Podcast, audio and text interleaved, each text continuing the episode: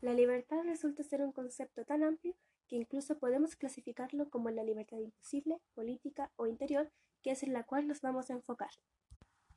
La libertad interior es principalmente la capacidad de sentirnos libres para elegir y llevar a cabo nuestras acciones. Por ejemplo, nos permite también tener una opinión propia.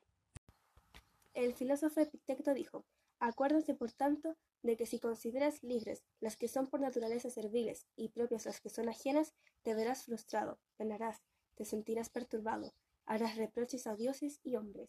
Pero si consideras tuyo lo que es tuyo y lo demás ajeno, como que es de otro, nadie te obligará jamás, nadie te impedirá, no reprocharás a nadie, ni te quejarás de ninguno, no tendrás enemigo, nadie te dañará, pues no experimentarás ningún daño.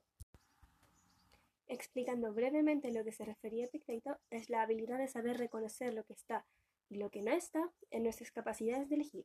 Un ejemplo de esto es en la película La joven vida de Juno, donde los tres personajes principales saben lo que son y lo que no son capaces de hacer. La protagonista Juno sabe que no es capaz de mantener a un niño, ni mucho menos criarlo, pero sí puede tenerlo y darlo en adopción para que sea feliz con alguien más.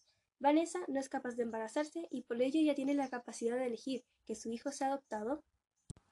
Y Mark, en un principio desconoce su capacidad de no tener un niño y por ello se ve sufriendo. Sin embargo, al final de la película es capaz de reconocer que él no tiene la capacidad para tener a un hijo y es liberado de esa responsabilidad.